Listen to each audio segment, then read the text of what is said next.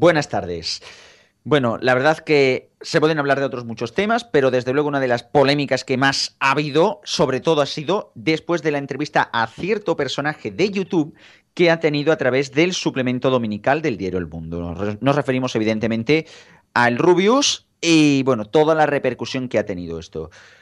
Creo que mm, considero que desde luego uno de los que más han acertado en la en cómo se ha llevado la entrevista y sobre todo el error comunicativo que han conseguido ha sido el de Quique Peinado diciendo que aun sin ser fan es verdad que ha habido un error de facto a la hora de realizar la entrevista.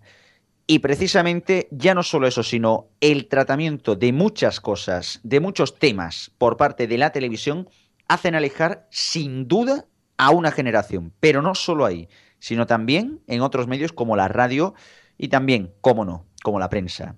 Desde aquí, señores directivos, periodistas, una carta abierta realmente a todos los que generan el medio, no se dan cuenta de que están perdiendo a saco a un público potencialmente consumidor. Y ya no solo eso, sino un público que les podría durar muchos años si no fuera porque su visión antediluviana de los medios y su visión antediluviana de las cosas hace que la gente de esta generación, de esa generación, esté completamente perdida. La gente, los chavales, cada vez escuchan menos radio, usan más plataformas como Spotify. Los chavales cada vez ven menos tele, recurren a YouTube, recurren a los youtubers que son ni más ni menos que sus líderes de opinión. La gente cada vez, los chavales cada vez leen menos prensa, recurren a foros o recurren a webs como puede ser Meniame o incluso una cosa más sencilla, el Facebook o el Twitter. Si no hacen algo rápido y bien y sobre todo quitan prejuicios, muy difícilmente recuperarán ese público. Comenzamos.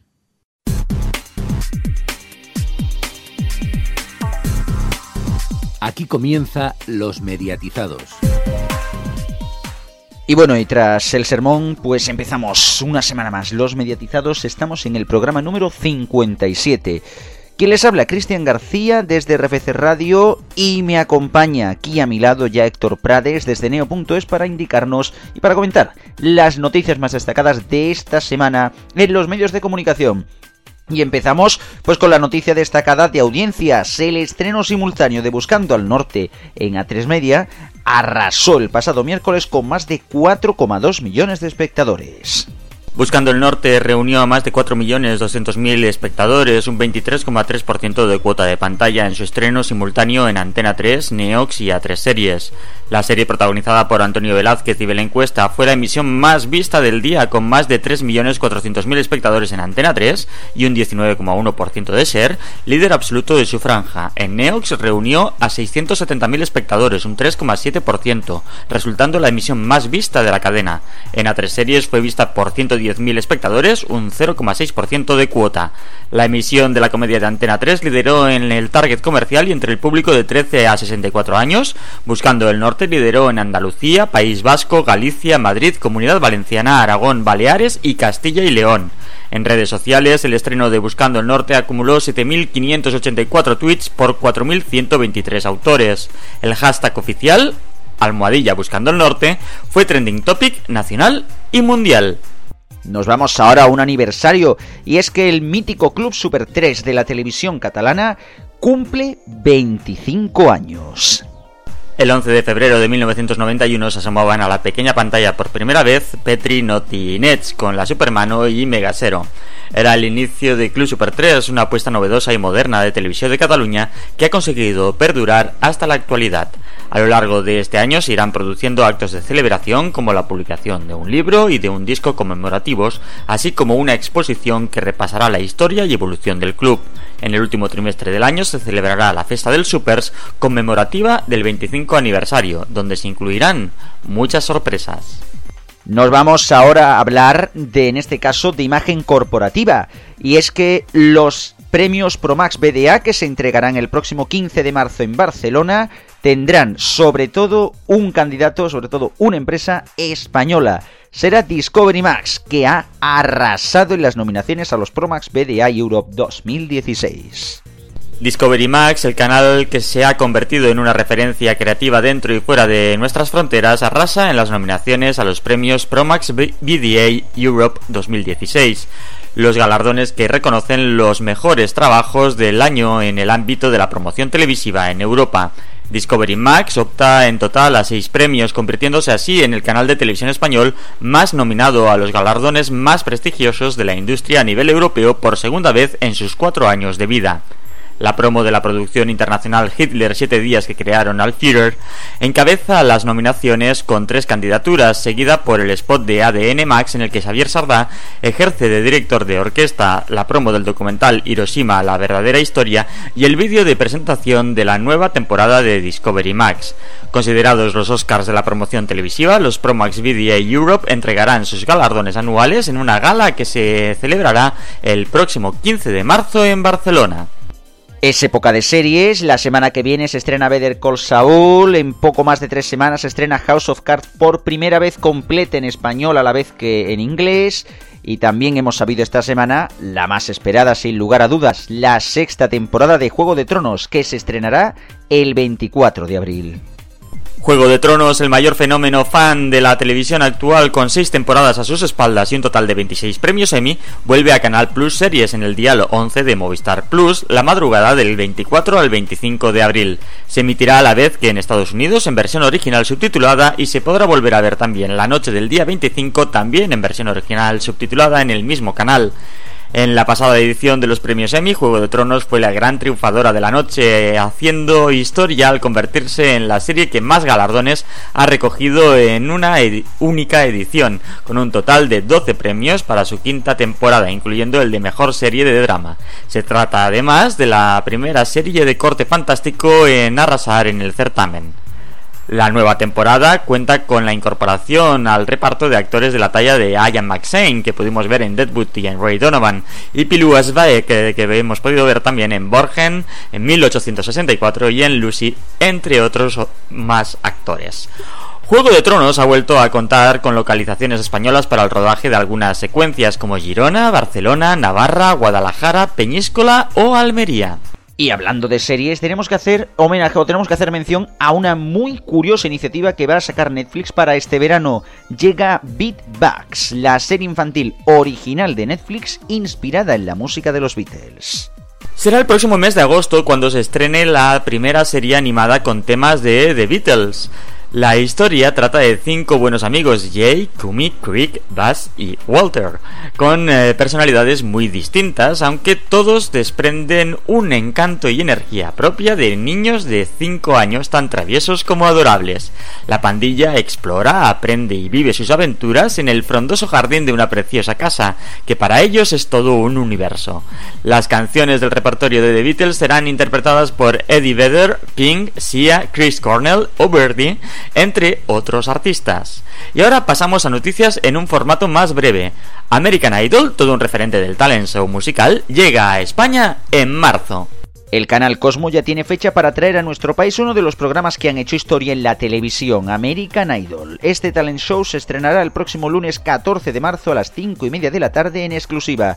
Ya se ha puesto en marcha en Estados Unidos la última temporada de este popular espacio del que han surgido muchas de las grandes voces del momento. AXN White y Crimen e Investigación se incorporan al dial de Telecable. El canal de series y cine de Sony se incorpora al 17, al dial 17 de Teddy de la plataforma asturiana para completar su oferta en esta nueva temporada y a su vez es el único canal que se adentra en el apasionante y complejo mundo del crimen y la investigación criminal real llega a la plataforma en este caso para ocupar el dial 57. Hablamos de crimen e investigación, evidentemente. Y finalmente Orange despliega su red 4G en toda la red de metro de Barcelona. Orange cubrirá toda la red de metro de Barcelona con su red 4G a lo largo de este 2016 y ofrecerá esta avanzada tecnología móvil en la nueva línea 9 desde el momento de su inauguración antes del Mobile World Congress que se celebrará en la capital catalana del 22 al 25 de febrero. Y hasta aquí nuestro informativo de medios. Como siempre, recordamos a nuestros oyentes que pueden seguir toda la actualidad en nuestra página web neo.es y también en las redes sociales. En Twitter estamos en arroba neotv y arroba los y nos pueden encontrar también en nuestras páginas de Facebook. Pues nada, Cristian, hasta aquí eh, esta semana y ahora seguimos con una entrevista muy interesante al actor Hugo Becker. Muchas gracias Héctor y nos vamos ya directamente a la entrevista.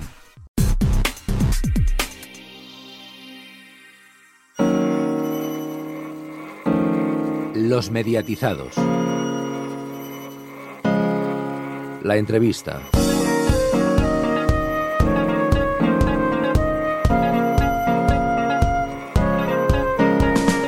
Pues bueno, esta semana tenemos a uno de los protagonistas de la segunda temporada de Bajo Sospecha, que en esta segunda temporada ha cambiado de escenario y la acción se desarrolla en un hospital, en el Hospital Montalbán, donde se suceden las desapariciones, los asesinatos y la verdad es que la investigación se ha hecho un poco internacional y han tenido que ampliar un poco y han llamado a la policía francesa.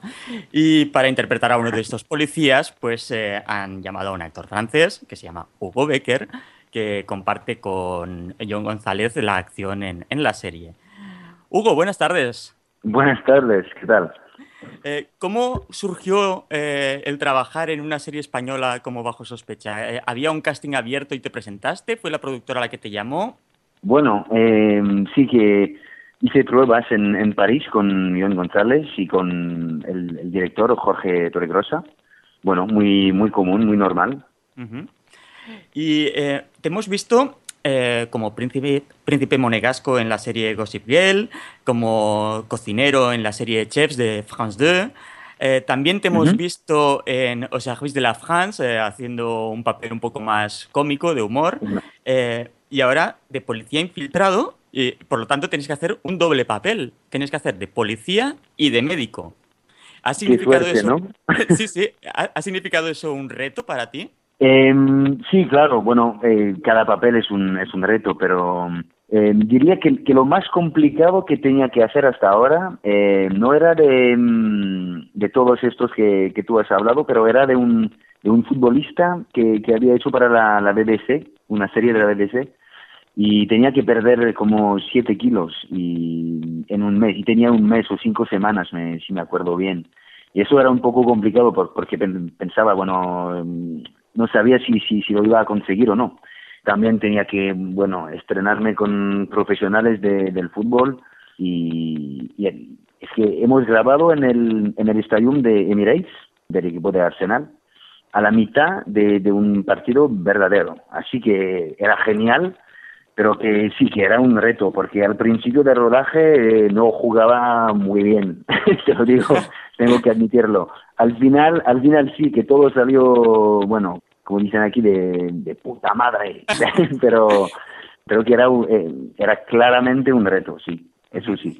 De, de médico y de, de policía, ¿sabes? Es, es más hablar con, con personas, pero no es como algo físico, era más fácil, sí. Y, y para eh, meterte en el papel, ¿has tenido que consultar con, con médicos reales o con policías reales? ¿Cómo, qué- cómo te has Eh, metido en el papel?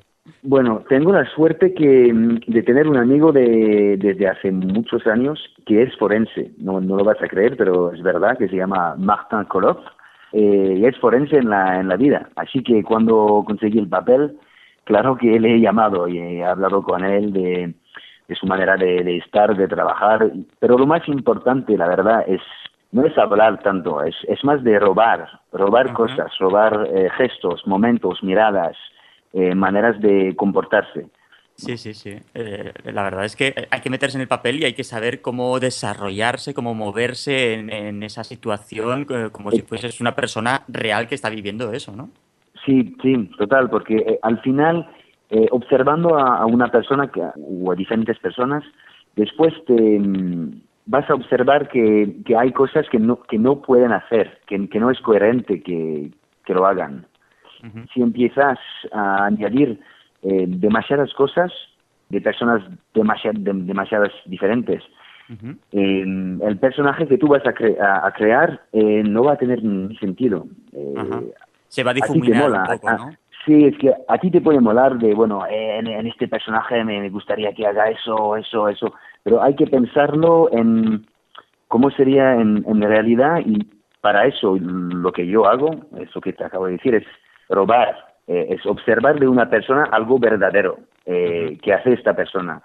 y de eso puedes añadir un poco de personas del, del mismo tipo, pero si te vas eh, demasiado lejos y si añades cosas que a ti te molan, pero que, que no realmente serían de, este, de un tío que es policía y, y médico.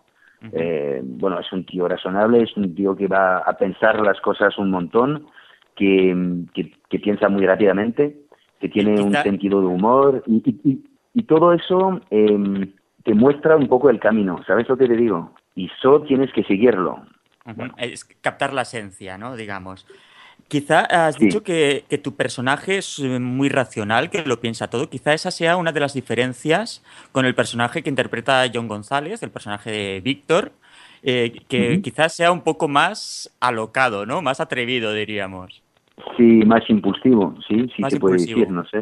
Uh -huh. Sí, es verdad. Bueno, me parece que sí, es, eh, eso es cierto. Eh, pero después el personaje de, de Alain Julia eh, tiene sus, sus movidas también pero solamente hay algunas cosas que van a que son como se dice en, en, en español déclencheur sabes que detonante sí que que inicia que de, sí totalmente. Y, y, y por eso que, que, puede pasar a Adán también de bueno de no solamente un, de enfadarse ser un poco pero impulsivo de, también no en algunas ocasiones. Sí pero eh, sí total.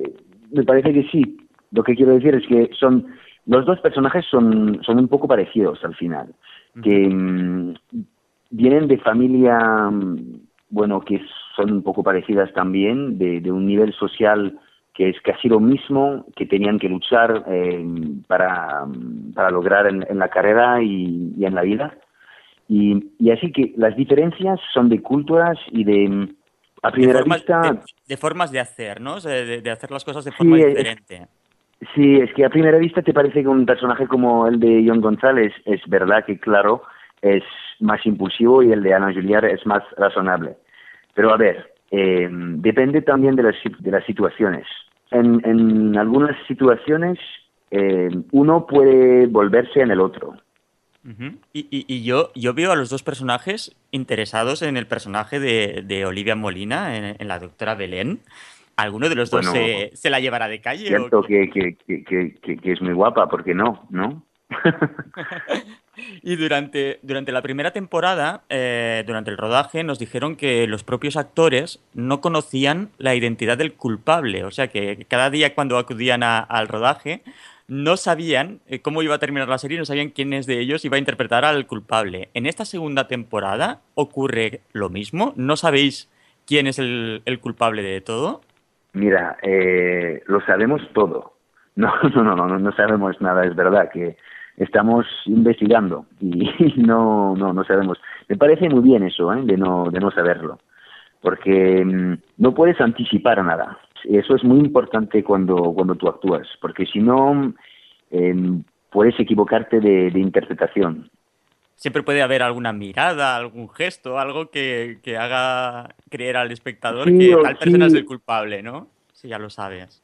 Sí, o por ejemplo tú vas a pensarlo demasiado, ¿sabes? Que tú vas a pensar, bueno, pero si es él o es no, no, te tengo que comportar, comportarme así, de un lado como del otro, ¿eh? De, no, es, es, está muy bien así, ¿eh? es mucho mejor. Bueno, en el último capítulo sí que tienes que saber, en la última secuencia, claro. ¿sabes? Pero pero hasta, hasta esta última secuencia eh, me parece muy importante además. ¿eh? Sería una pena al final de, de, saberlo todo. ¿Os queda mucho por grabar todavía o, o, no? Bueno, queda, queda los dos últimos capítulos. Uh -huh. Así que bueno, estoy a punto de saberlo todo. Pues nada, que, que pero queda no, nada, queda no te lo voy a contar. Pero... No, no queda nada. Eh, bueno, hemos trabajado durante cuatro meses ya, ¿sabes? Y en cuanto a la forma de trabajar, eh, ¿has notado diferencias entre trabajar en una serie francesa, americana, española? ¿Hay diferencias de trabajo o, o, o, lo que es el trabajo estrictamente es parecido y lo que son diferentes son las relaciones personales? Bueno, la verdad es que mm, no es tan diferente. La, la diferencia es del director o de la productora, de la manera de, de trabajar de, de, una productora o de los actores eh, con, con los que trabajas le, si no, es, es un poco parecido, ¿eh? ¿sabes? Eh, silencio, motor y acción. Uh -huh. Y en cuanto al compañerismo, ¿has encontrado diferencias entre la cultura española, que aquí quizás somos más abiertos, eh, frente a las series americanas? A mí me encanta.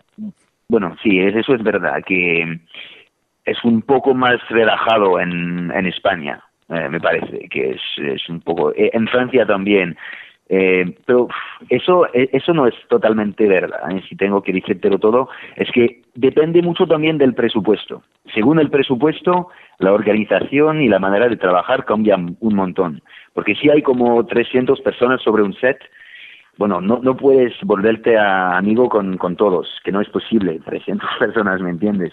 Pero si tú trabajas en, con 40 o 50 durante 4 o 5 meses, claro que al final, bueno, por ejemplo, en, en, en, este rodaje, claro que ahora me, me, llevo muy bien con, con la casi totalidad del, bueno, la totalidad del, del equipo. Uh -huh. Pero es más cosa de presupuesto, ¿sabes? Que no es como, no es como una manera, porque una peli, una película independiente eh, americana, bueno, se puede trabajar como, bueno, así también. Uh -huh. He hecho dos películas americanas independientes y eso claro que era muy diferente del rodaje de la serie mm, Gossip Girl. Era muy diferente porque el presupuesto es enorme, es se rueda casi todo el año la serie. Bueno, por supuesto que cambia, ¿sabes? Eh, pero no es como rodaje, el ritmo por de ser trabajo. sí el, rit- el ritmo de, de rodaje, el ritmo de trabajo, los horarios y también la, la manera de hacer las cosas.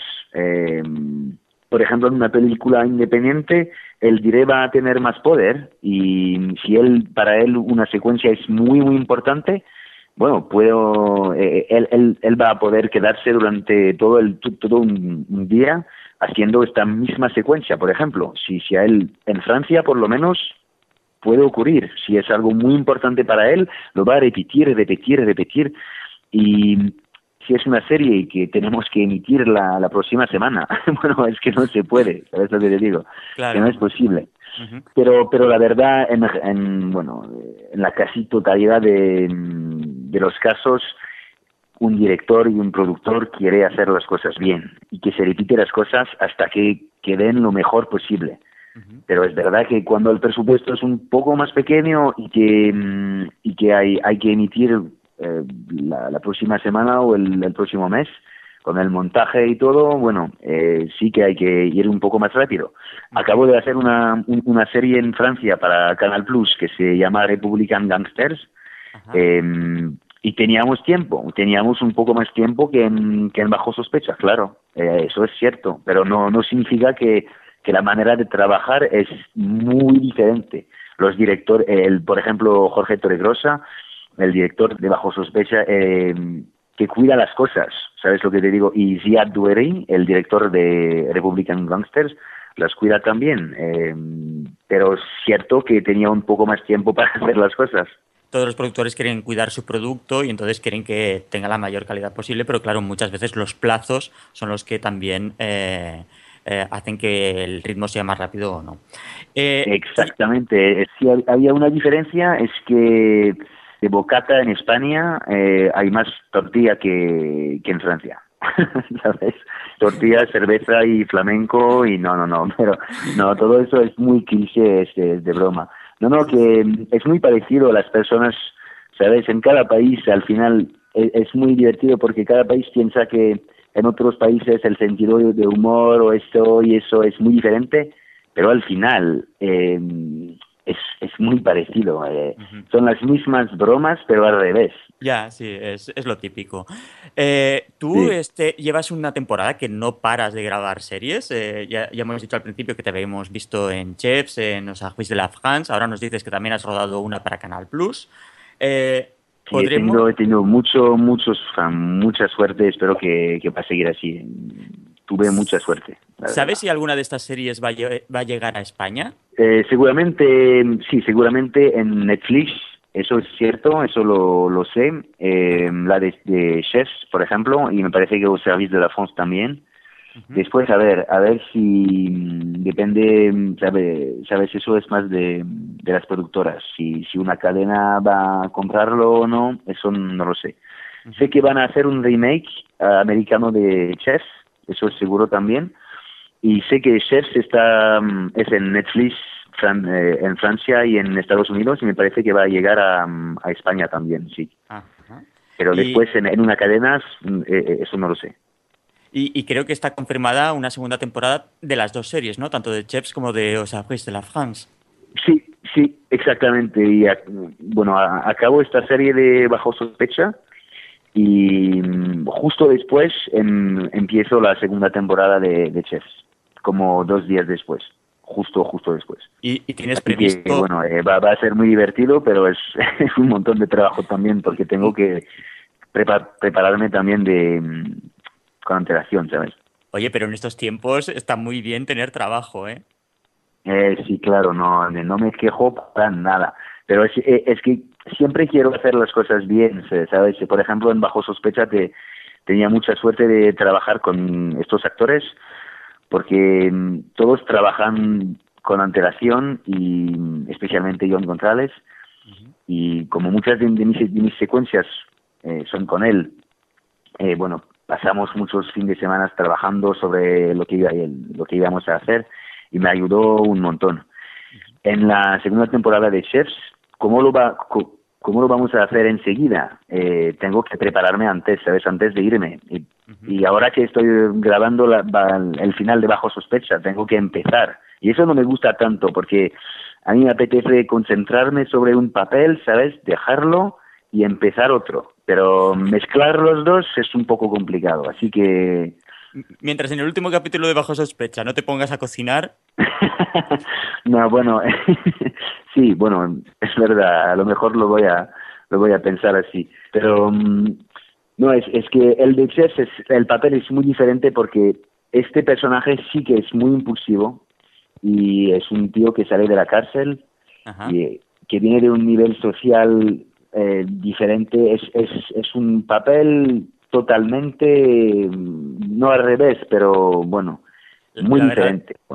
muy, muy diferente de, aún de la manera de hablar, ¿sabes? Que, que no habla de la misma manera.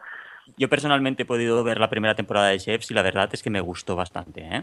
¿Ah, sí? ¿Lo viste? Sí, sí. Eh, eh, hice un viaje el año pasado a Francia y coincidió con la emisión de la serie y la pude ver. Y estoy deseando que se estrene en España. Si tú dices que va a pasar en Netflix, espero que tenga mucho éxito porque la verdad se lo, se lo merece la serie. Ah, muchas gracias. Bueno, espero, eh, espero también, eh, bueno, sabes si una cadena mm, está interesada, me parece, mm, bueno, sería genial, pero eso no, de, momento no lo sé. Pero es verdad que la, la, serie ha tenido un, éxito internacional ¿eh? en, en, otros países. Por eso, a ver, a ver, sería, sería muy bien. si no, se, puede hacer un remake con, con John González, ¿sabes? Exactamente. Seguro que, que, lo haría bien, o con bueno, pero seguramente que lo haría muy bien. Y tú, le, y, tú, em, y tú le das consejos. no, no, no, no, eh, no necesita consejos ni nada. Y a mí no me gusta tanto dar consejos a nadie de, de actuación. Me parece que es una, una, una cocina personal todo eso, ¿sabes? Y ya, ya para ir terminando, el hecho de haber participado en Bajo Sospecha, ¿te ha abierto las puertas a otras ficciones españolas? ¿Tienes algún proyecto? ¿Te han ofrecido otros papeles? Eh, bueno, de momento eh, el problema es que tengo muchas cosas que hacer en, Francia también. A mí me encantaría, eh, te lo digo, a ver, lo, a ver lo que pasa. Depende también de los papeles, que por mí lo más importante es el papel. Sabes que si tiene, si tiene algo interesante, sí que me encantaría. Pero de momento es que tengo cosas en Francia que, que me encantan. Este papel de, de chefs que, que es muy diferente y que que me encanta, y, también la de Los Servicios de la France, que es una comedia, pero me gusta, y la de Canal Plus, también quieren hacer otra temporada, y tengo películas, así que bueno, hay, hay muchas cosas que es, que es una suerte enorme, tengo una obra de teatro también, y eso me encanta. Tuve mucha suerte con, el, con la acogida del público y de la prensa con, con mi papel en Bajo Sospecha, por ejemplo, y eso tiene un valor enorme, ¿eh? ¿sabes? Para, para un actor, porque tú, tú haces las cosas para, para el público al final, lo que te interesa y, y, las críticas también, la prensa y todo, pero así que cuando funciona y que y tienes ese retorno del público, pues es lo, es lo que cuenta, ¿no? Cuando tienes un retorno del público. Sí, total. Y, y, eso la, la, la, gente en, en España lo, lo, muestra, me parece que lo muestra un poco más o, con más cariño. Pues... Eh, que, ¿sabes? es un país caloroso. Eh, eh, eh, sí, intentamos Francia también, ¿eh? No estoy diciendo malas cosas de mi país, ¿eh? Que me encanta. Pues muchas gracias, Hugo, por habernos atendido. Eh, esperamos que Bajo Sospecha siga teniendo el éxito que está teniendo en estos primeros capítulos. Ya vamos a encarar ya casi la, segunda parte de, esta segunda temporada. Así que vamos a ver cómo se va desarrollando la trama. Vamos a descubrir quién es el, asesino, eh, quién ha matado a estas enfermeras. Eh, y nada, mucha suerte en tus nuevos proyectos, en la serie de Chef, en Los de la France, en la nueva serie Vagon Noir y también en, en tus proyectos teatrales y que vayas cosechando muchos éxitos. Bueno, gracias y bueno, espero que espero que nos volveremos a hablar, que volveremos a hablar para otro proyecto, a lo mejor. Muchas gracias, Hugo. Gracias a ti, ¿eh? gracias por tu tiempo. Hola, soy Susana Griso y quiero enviar un abrazo, un beso enorme a los mediatizados. Los mediatizados el sonido histórico.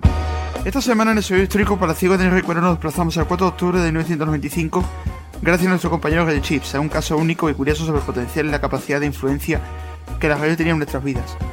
Eh, fue esa mañana de 4 de octubre, sobre las 8 y media de la mañana, cuando se hizo el silencio en la gran mayoría de las radios españolas. No fue por un impacto social o político, sino meramente publicitario y de relevancia que la radio tenía en nuestras vidas en una época donde la televisión estaba haciendo grandes cambios y todavía no existía grandes rasgos comerciales en el universo de Internet y Windows 95 estaba dando sus primeros pasos por todo el mundo. En esa mañana de 4 de octubre, tras el silencio de las radios, se escuchó la entonces voz corporativa de la cadena COPE y de muchos anuncios de la época, el gallego Elías Rodríguez. ¿Te imaginas la vida sin radio? La radio es más que noticias, más que deportes, más que tertulias, más que música. La radio es tan importante que solo un minuto sin radio nos ha parecido un mundo sin gente. Que nadie apague tu radio. La radio es el sonido de nuestra vida.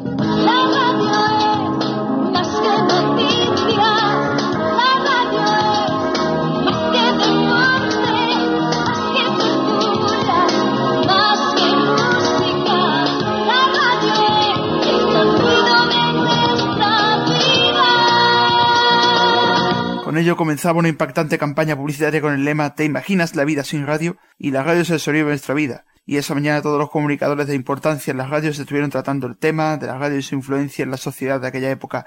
Y las campañas se hicieron sucesivas durante ese tiempo y algunas perduraron en el colectivo social durante años y años hasta nuestros días. Puede parecer un robot multiuso. Te ayuda a hacer cualquier cosa. Es la radio, el sonido de nuestra vida la que está a tu lado mientras trabajas, rompe la rutina y no te abandona aunque hagas horas extras. Tu compañera, porque la radio es la vida, tal y como suena. Y no tiene nada que ver. Radio Morón, el sonido de toda tu vida. La radio es más que noticias. Y es que la radio, este medio que amamos sin lugar a dudas, es el sonido de nuestra vida donde podemos recuperar y recordar la radio del ayer y el futuro que viene de ella. Y por ello mismo nuestra sección tiene todo su sentido del mundo, el sonido histórico.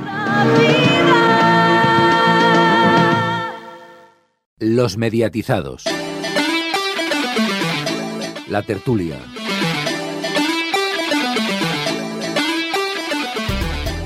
Y estamos de vuelta aquí en Los Mediatizados y nos vamos ahora, como siempre, cada semana a la tertulia. Presento ya aquí a nuestros dos contertulios que están por aquí, aquí están rondando. Muy bien, muy buenas tardes, Antonio. Buenas. Y muy buenas tardes, Alfonso. Eh, buenas tardes. Bueno, pues tenemos hoy sobre todo que hablar del tema, ya lo hemos hablado también en noticias, sobre el tema de las audiencias de ayer y había que destacar evidentemente, como no, pues la, bueno, la emisión de ocho apellidos vascos que en Telecinco se hizo de una forma un poco curiosa, porque previamente a ocho apellidos vascos se decía de ofrecer ocho apellidos catalanes. Decían, porque realmente no era así, era un making of con una escena de la película, que no quiere decir que te emitan la película entera. Este juego, pues bueno, no le ha funcionado muy mal a Mediaset. Ha habido gente que, oye, que pensaba que se iba a emitir la película. Y bueno, pues ahí está la cosa. Eso sí, juego sucio, juego, juego ahí un poco al engaño. Cuervo, Antonio. Eh, yo te, mira, sobre esto yo tengo que decir una frase como tal como lo dijo Alfredo Duro hace poco en el chiniquito. Pero qué estafa es esta. Es que la, la, Publimoscal era totalmente, lo vendían como si te fuera a echar ocho pedidos catalanes, aunque pusiera el, el éxito de ocho apellidos catalanes, pero te estaba vendiendo el relleno. Después lo que iba a echar es ocho apellidos vascos. Vamos, que estaba vendiendo como si te fuera a echar la película y, y no era así. Estamos claramente ante un engaño al espectador, sobre todo un día en el que Antena 3 estrenaba una serie. Es que la verdad que, sobre todo ese detalle, es un poco feo, Alfonso, ¿no? Mm, sí, hombre, yo iba a decir que, que, a ver, lo que ha hecho Mediaset se puede dividir en dos. Por una parte, es cierto que las noticias en sí, que, que ha publicado los medios de comunicación esta semana, se dejaba bien claro que simplemente iban a emitir una escena de ocho pedidos catalanes y después iban a dar ocho pedidos vascos. Pero claro, no todo el mundo tiene por qué seguir las páginas de televisión en internet. Y quien ha visto, como decía Antonio, la, la mosca que se ha puesto en pantalla, pues ha podido caer en el error y en el engaño. O sea que, como decís, sí que Telecinco ha jugado un poco con, bueno, como siempre jugando al límite Telecinco el límite del bien y del mal, desde luego. Lo que sí que es verdad es que, bueno, esto de las tácticas por parte de tanto de Mediaset como de tres Media es algo común. Lo que yo no entiendo, lo que no se entiende realmente es, bueno, el por qué no se actúa de oficio ante estas cosas, porque básicamente esto es cercano a la publicidad engañosa. O sea, realmente venderte una película que no se te va a ofrecer luego porque te van a ofrecer un making of es como coger y decirte que, en, eh, que, en, cierta hamburguesería de comida rápida que tiene una, una M muy grande, te dicen que te venden carne de vacuno y luego a lo mejor vete a saber de qué es.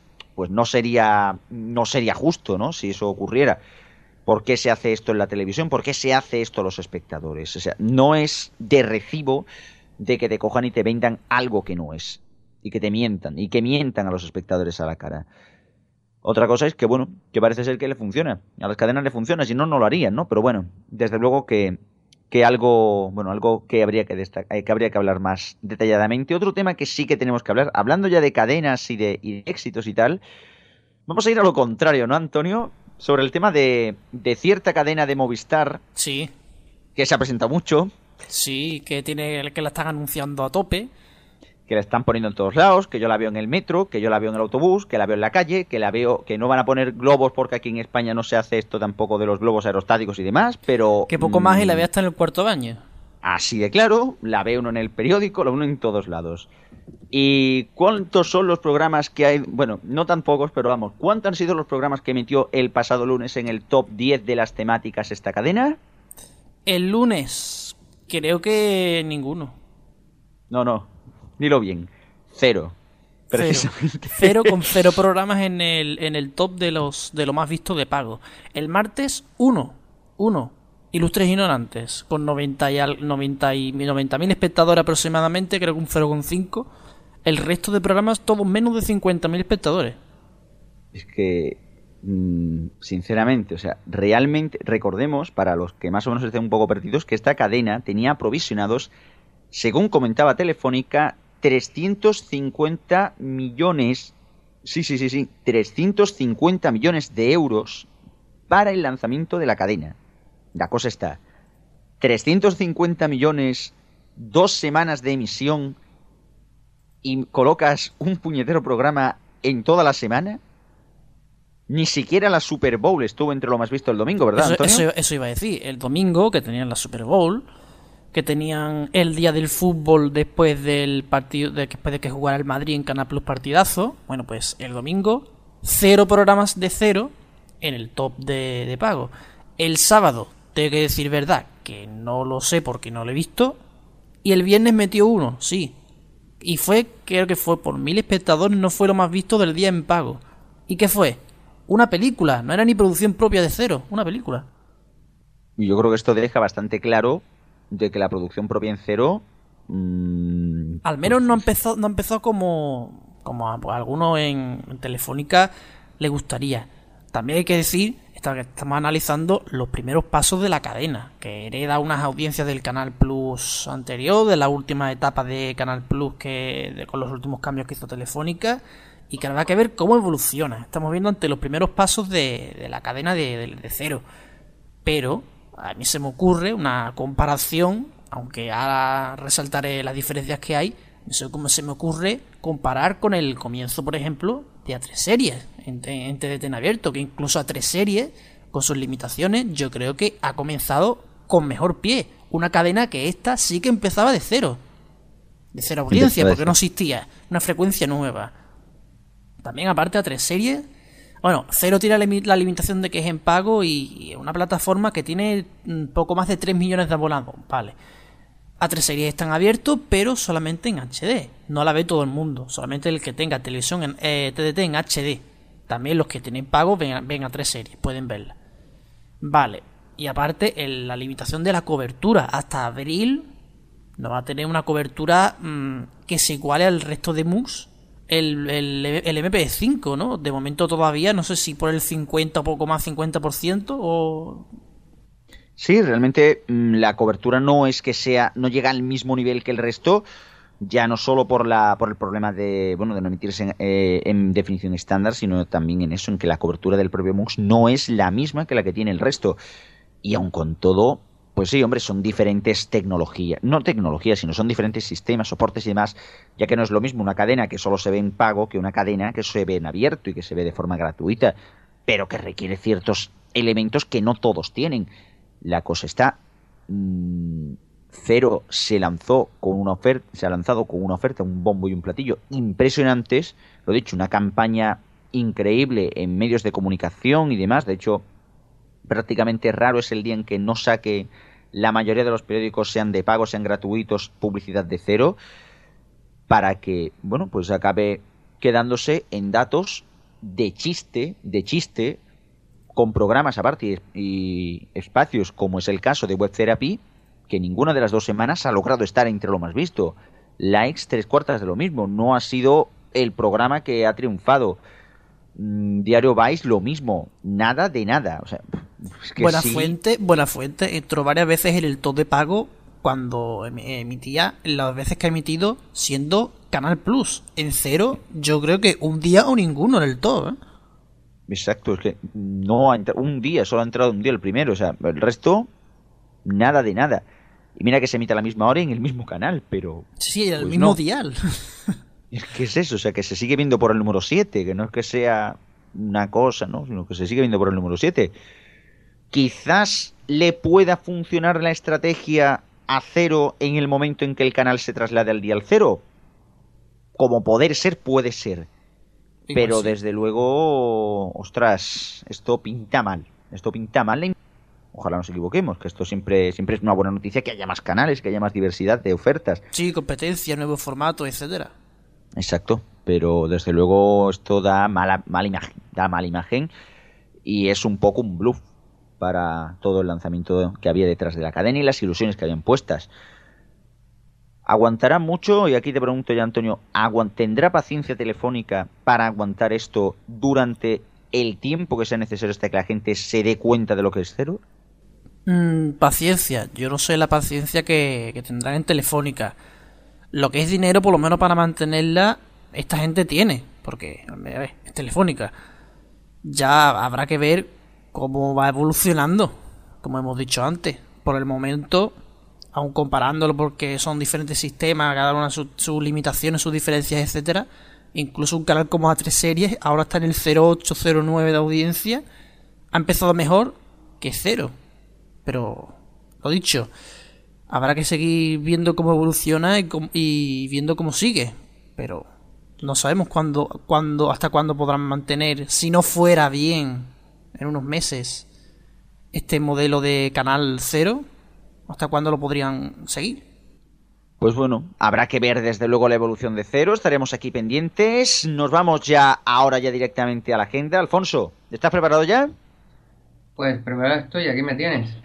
Pues nada, vámonos que nos vamos. Antonio, tú quédate por aquí, que, que, después también para la despedida también quiero contar contigo. Así que nada, señores, nos vamos a la agenda. Bueno, Diestro, y después de la agenda el sonido histórico y después una carta de Radio Chip especial sobre el Día Mundial de la Radio. Ahora sí, vamos con la agenda.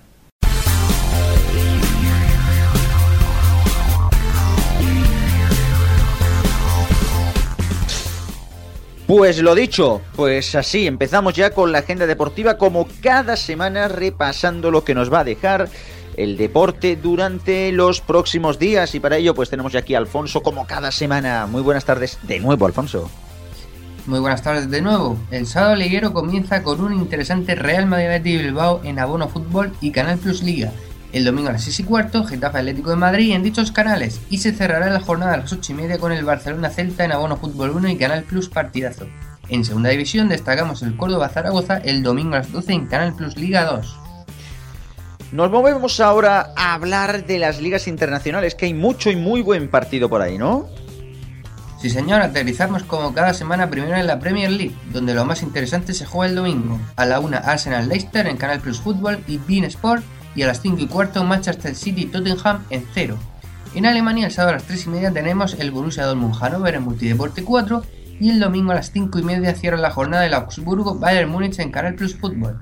Por último en Italia tenemos una extraña jornada que se juega entre jueves y domingo. El partido destacadísimo es el Juventus Nápoles, segundo contra primero el sábado a las 9 menos cuarto en Bean Sport.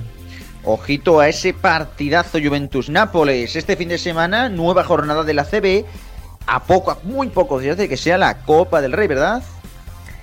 Sí, señor. Eh, la Copa que parece que está cerquita, cerquita, en fin. Simplemente destacar que los partidos del Real Madrid Barcelona de la CB irán este domingo a las 12 y media en Canal Plus Deportes 2 y en Teledeporte a las 7 Fiat Juventud Valencia Basket. La que sí que tiene un fin de semana especial es la NBA, que vive un fin de semana lleno de estrellas, ya que es el All Star Weekend. Ya lo creo. La madrugada del sábado al domingo a partir de las 2 y 20 se disputarán los concursos y la madrugada del domingo al lunes a partir de las 2 y media tendremos el All Star, todo desde Toronto en Cero y Canal Plus Deportes. Y seguimos con el fin de semana especial en lo polideportivo, ya que finaliza esta semana el europeo de fútbol sala, ¿verdad? Este jueves noche España juega en las semifinales frente a Kazajistán a las 9 de la noche y si gana disputará la gran final contra el ganador del Serbia-Rusia el sábado probablemente a las 9 aunque en la página de la UEFA aún no han puesto el horario oficial. Todo en Mega y Eurosport. Apuntad Mega y Eurosport, que serán los canales que lo imitan. Y bueno, la semana que viene comienza lo bueno, comienza de nuevo la Champions, como dirá Mourinho. Efectivamente, el martes todavía sin participación española, aunque el miércoles ya tenemos el Roma Real Madrid a las 9 menos cuarto en Bean Sport. En exclusiva, y esta vez ya el canal se puede ver en todas las principales plataformas, que ya tanta pregunta y ya tanta emoción ha tenido su fruto. Se podrá ver también el jueves Bean Sport emitirá los partidos de la UEFA Europa League, que también hay bastantes equipos españoles. Bueno, ahora sí, Alfonso, nos marchamos, dejamos la agenda deportiva hasta la semana que viene. Hasta la semana que viene. Los mediatizados. El sonido histórico.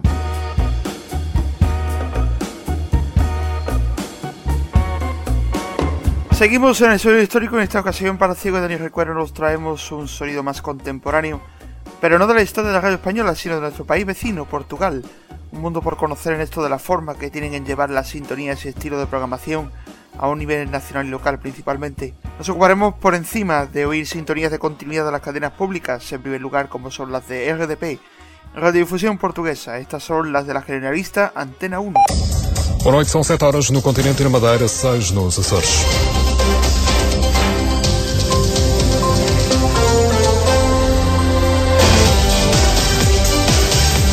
Antena 1, Liga Portugal. Luego tienen Antena 2 dedicada a la música curta y adulta. Antena 2. A arte que toca. No Funchal 102.4. Y en tercer lugar su emisora musical y juvenil alternativa como es Antena 3. Antena 3, a alternativa pop.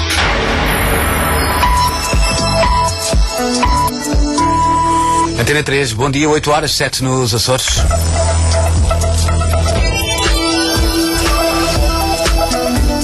Habéis podido oír, tanto Antena 1 como Antena 3 tienen informativos y en las tres cadenas hay publicidad, sobre todo de corte institucional. Luego tenemos a nivel nacional el grupo de emisoras de la cadena de la Iglesia Católica Portuguesa, Radio Renascença, con su emisora generalista que también tiene un fuerte contenido musical e incluso emite las misas a diario y también el rosario.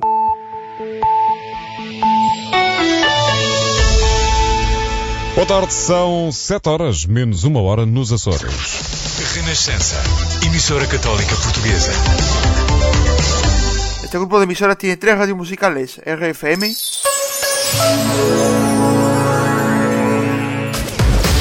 Olá, sou o Luís Arujo, informação RFM já a seguir. Radio Sim,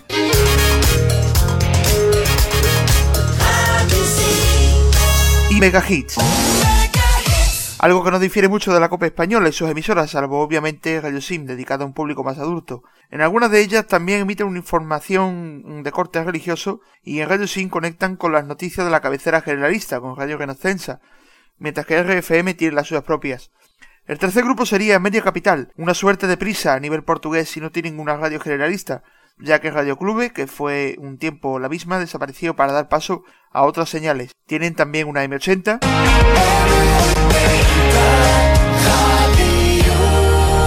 Radio Comercial. Cidade FM. Cidade. Cidade. Mais música que te faz mexer. Vodafone FM junto con la operadora telefónica.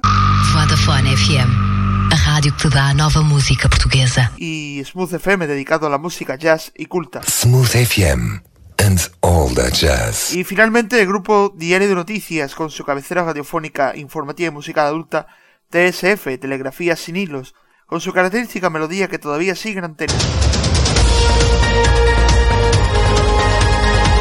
Tudo o que se passa, passa na TSF.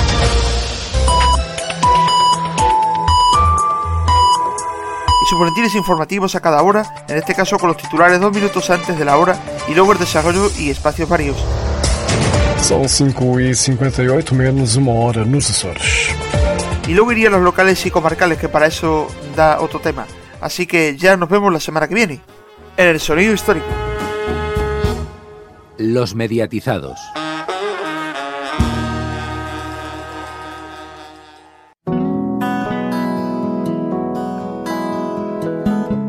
Bueno, Antonio, que- ya que estás por aquí, un programa más, como diría aquí Garrobo que no ha podido estar, un programa más, un programa menos.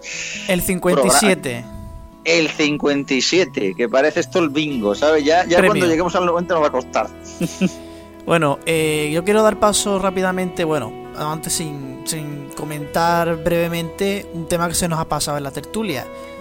De la Morena podría ir de la SER a Onda Cero.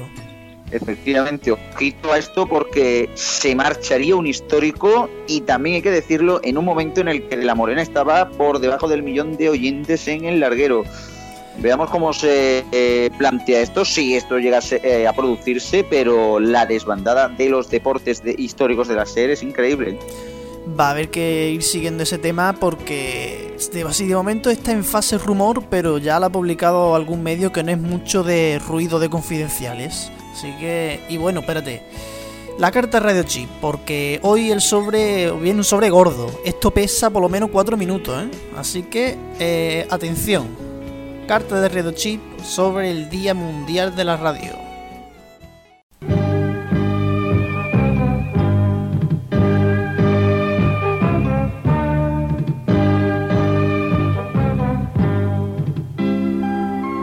Hola Cristian, hola Paco Gar Pirateo.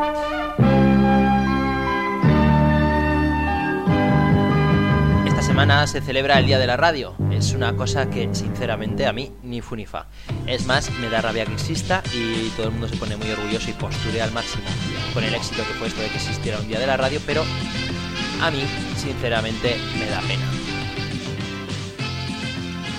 No existe el Día del Hombre, Día de la Raza Blanca, ni, ni Día del Heterosexual, ni Día de la Tele, ni Día Internacional de Comer Patatas Fritas. Pero sí existe el Día de la Mujer, del Orgullo Gay, del Día de tal, el Día de cual enfermedad, Tener un día en el calendario a mí es una cosa que me da un poquito de mal rollo. Así que paso de celebrar ningún día de la radio, sobre todo porque para ti, que estás escuchando ahora mismo la radio, sea de la manera que sea, todos los días son los días de la radio. Pero quizá también sea el día de los progres.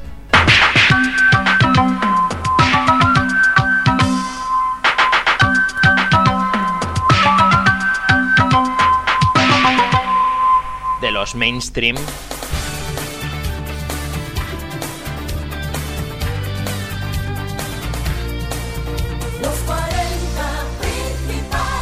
De los de derechas.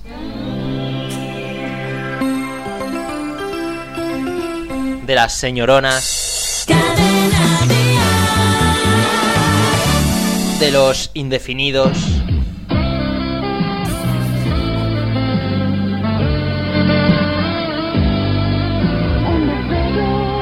De los poligoneros. De las madres. De los mayores.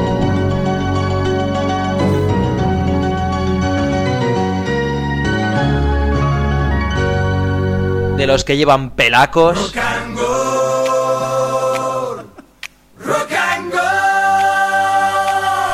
De las deprimidas. De los indepes jóvenes. Rack U. De los indepes mayores. De los fiesteros. FM. De los lolailos. De los nostálgicos. De los del deporte de sillón. De los gafapastas. Radio Nacional de España. Radio 3. De los punkis.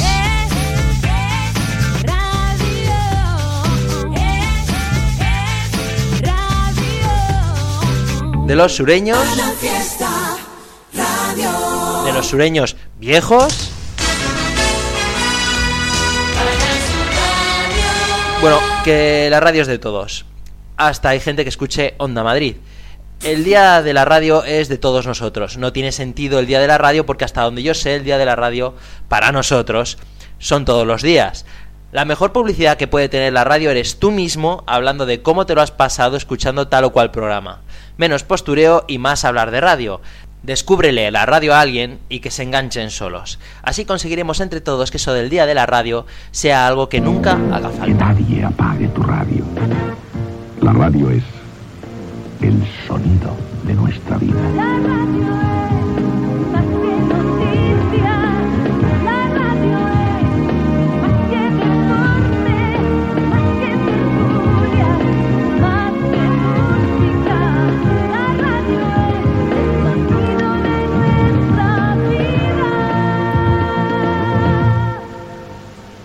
Segunda vez que escuchamos hoy este, este trocito de la radio es. Y bueno, se ha marcado otro sonido histórico aquí, Radio Chip. Pero espectacular, es que estoy, estoy todavía alucinando, de verdad, porque Las deprimidas. genial. Las deprimidas, quedado- ha matado. Sí, sí, sí, las deprimidas que escuchan Kiss, los nostálgicos con M80, los Lolailos que escuchan Radio Ley, es que es, es increíble. Es lo que los indefinidos con Onda Cero, muy fan, de verdad, En muy fin, fan, muy un, fan, muy un fan, aplauso, un aplauso Radio Chip una vez más y bueno, ya hay que despedir este programa porque ya se nos ha acabado el tiempo por esta semana. Dar las gracias como siempre al equipo de Frecuencia Digital, anteriormente Frecuencia Digital, ahora en los mediatizados, al equipo de Neo.es y al de RFC Radio, que somos Diestro y yo, nosotros mismos. Gracias a nosotros mismos. Pues sí, nosotros nos damos las gracias absolutamente, nos gusta darnos amor. En este caso también, como siempre, mencionar y dar las gracias también a Radio Torrijos y a Vox y Radio por ofrecer también nuestro programa. Y bueno, lo de siempre, la música Creative Commons, y se puede encontrar el listado en el podcast en iVox, a quien también agradecemos, por cierto, el apoyo que nos estáis dando a través de la plataforma de iVox, que cada vez vamos creciendo y un poquitín más. Sí, sí, nos va bien, Pues nos va bien. Ahí. Bueno, hasta la semana que viene con el programa número 58 de los mediatizados. Hasta la semana que Ah. viene. Adiós.